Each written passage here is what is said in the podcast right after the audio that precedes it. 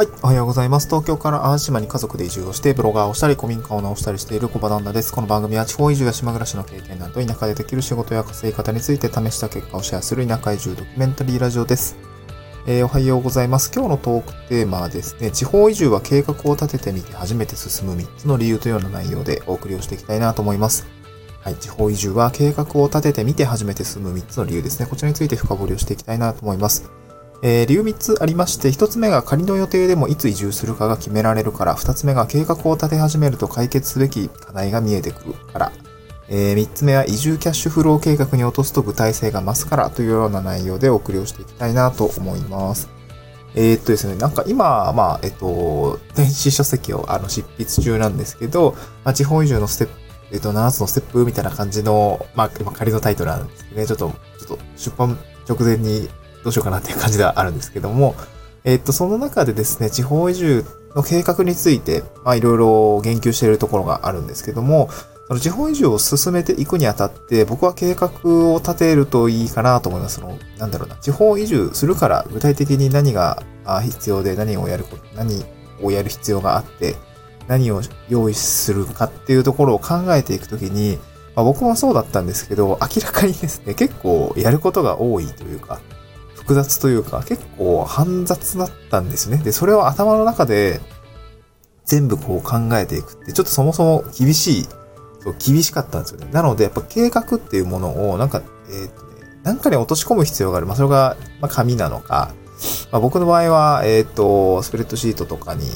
まとめていたんですけども、まあ、そそうやってなんか、あ、えっ、と、仮でもいいんですけど、予定というか計画を立てると、やっぱそのそれを軸にですね、どんどん計画が進んでいったっていうことがありましたので、まあ、この自分の経験をもとにですね、まあ、こうこうこういうやり方でやってみるといいですよ、みたいな話をちょっとしてるんですけども、まあ、今日はその計画を立て始めて、えー、立てて初めて、こう、地方移住っていうのは、まあ、進んでいくんだよっていうところの3つの理由についてお話をしたいなと思いますね。で、1つ目が、まあ、仮の予定でもいつ移住するかが決められるからってことですね。計画を立てると、仮の予定でもいつ移住するかが決められるからですね。うんで、いつ移住したいかが決まると、あの、基本的にそこから逆算でやることが見えてきます。え、っと、私の場合は、え、っと、当時2020年の、え、っと、いつだろう。まあ、3月ぐらいから移住相談に行き始めたので、具体的に本当に1、2月、まあ、年明けですよね。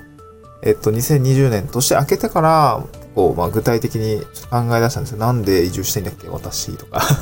えっ、ー、と、どこに移住したいんだっけ？みたいな、移住候補先どうしようかな？みたいな、そういうことをいろいろこう調べながら、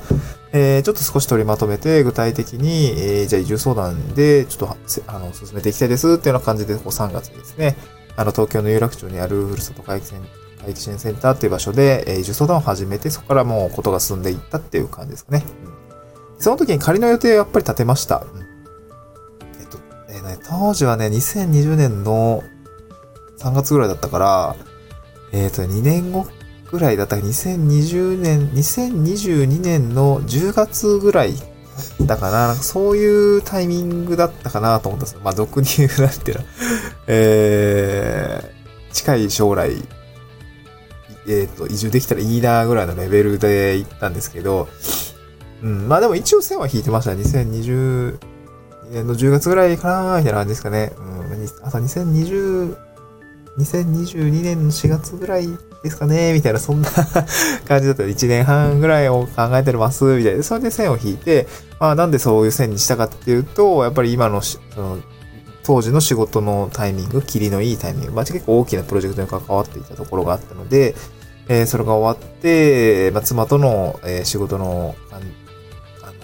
妻の仕事の都合もあったりとか、子供たちの、えー、もろもろの予定があったりとか、いろいろこう、シミュレートしたわけですよね。うん。こうなった時はこうだよな、みたいな。この時期だったらこうだよな、みたいな。まあ、仮の予定とは言っても、こう自分の中でこう計画を立てるっていうことになると、自分の中でいろいろシミュレーションする形になるので、まあ、想像が膨らんで、いろいろだ、これも考えないといけないね、とか、これも解決しないといけないね、みたいなのが見えてくるってことですね。うん。まあ、そうやって、えー、自分の頭の中でも、えー、計画を立てることによって、えー、まあ、移住の想像が膨らんでいくので進んでいくよっていうこれが一つの理由ですね。うん。で、二つ目は、計画を立て始めると解決すべき課題が見えてくるっていう話ですね。えー、計画を立て始めると解決すべき課題が見えてくる。はい。これはですね、あの、まあ、さっきもちょっと言ったんですけど、まあ、シミュレートしていく中で、多分、容易に判断できないものがあったりとか、いや、容易に解決しないなこれ、みたいな、あ問題が出てくると思います。うん。計画を立て始めると、少し先の将来を組み立てることになりますので、その計画の中で、なんかやりたいことがいろいろ出てきたりとか、まあ、とクリアしないと、これはどうすんだっていう、こう、一朝一夕では配列しない移住、あの、移住にまつわるこう問題っていうのが、やっぱりですね、浮き彫りになってきます。まあ、私の場合だと、まあ、まさにその、仕事辞めるタイミングどうすかなみたいな。あ、今大きいプロジェクトに入ってるし、今抜けるべきか。いや、でもこれリリーシステム、まあ、私システムエンジニアなのでシステム、システム開発した後忙しくなることも分かってたので、いや、これ移住した直後、ええー、ね、システム開発リリースした直後にまた抜けるのも、それはそれで結構多分しんどいと思うんだよな。自分しかわからないことって、開発の現場のノウハウみたいなのが自分のについてしまってるとまずいよね、みたいな。いつやめようかな。だったら、こう、プロジェクト期間中にやめた方がいいな、みたいな。そういう話がいろいろね、やっぱ悩ましい問題が出てくるわけですよ。で、こういう悩ましい、まあ、解決すべき課題っていうのはやっぱり浮き彫りになってきて、これに対してどう対処していくのかっていうことを考え始め、始められるので、まあ、具体的に、えー、地方以上計画を立て始めると、こう進んでいく。まあ、その一つ一つ、まあ、うん、課題とか、まあ、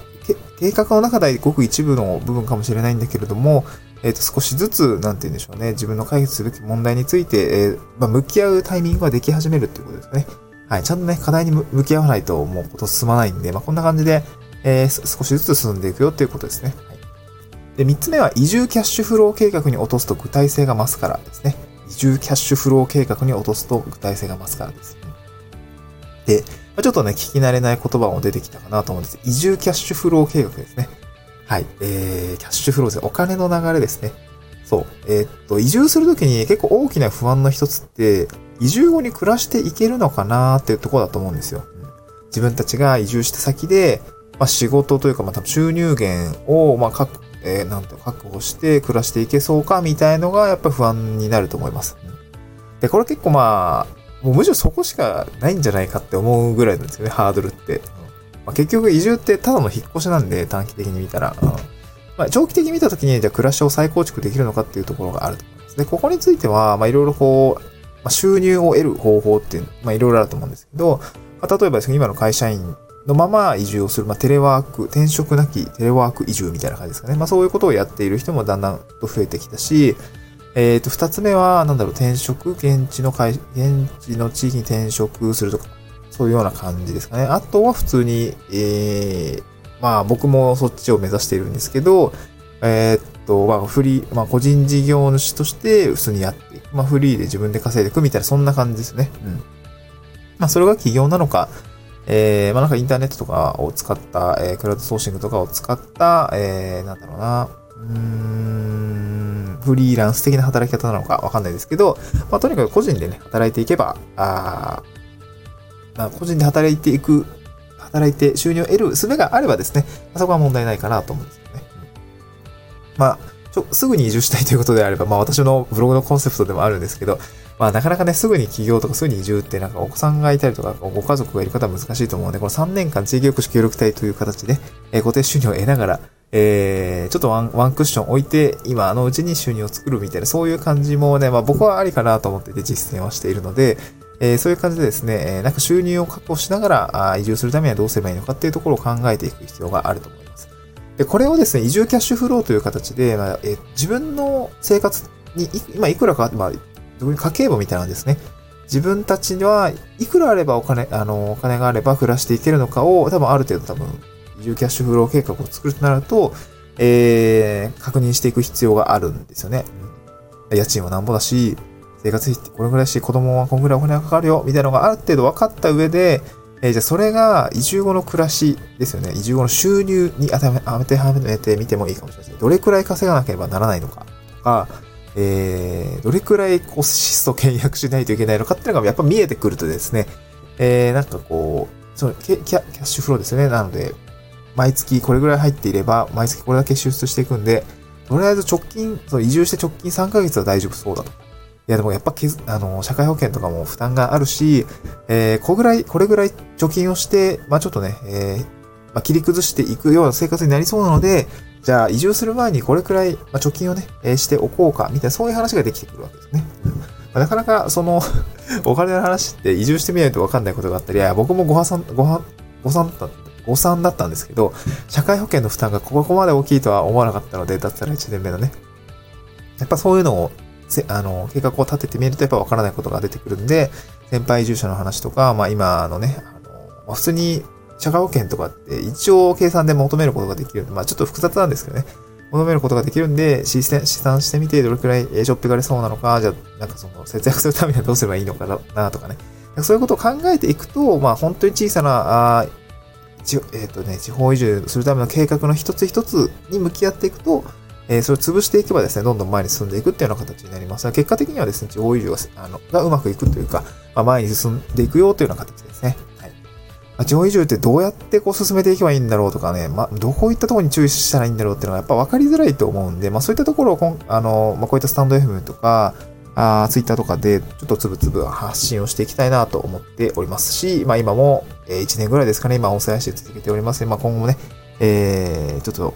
なんだろう、頑張っていきたいなと思います。はい、今日はそんなところでですね、地方移住は計画を立て始めて進む、えー、立ててみて初めて進む3つの理由ですね、えー、おさらいですが、1つ目が仮の予定でもいつ移住するかが決められるから、二つ目が計画を立て始めると解決日課題が見えてくるから。え三つ目は移住キャッシュフロー計画に落とす具体性が増すからあ進んでいくんだよというような内容でございました。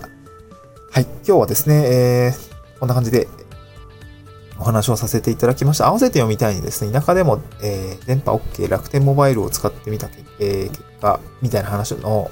内容を つけて、唐突に楽天モバイルの話って何っていう話だと、話なんですけど、まあ、これ移住キャッシュフロー計画に落とした時に、その、当時ね、通信費がやっぱ高いな、みたいな、その、質素契約しないといけないなっていう結論に至って、じゃどこでつ、つ、え、なんだろう、質素契約すんねんっていうところで、まあ、個人的にはその、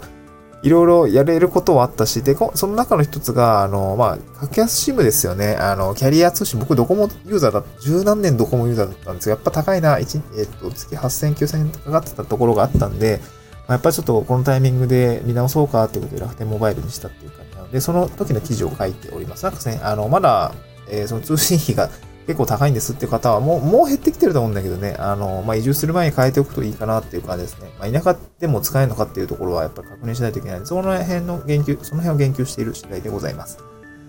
はい。まあ、今日は、えー、っと、久々に疲れちゃったな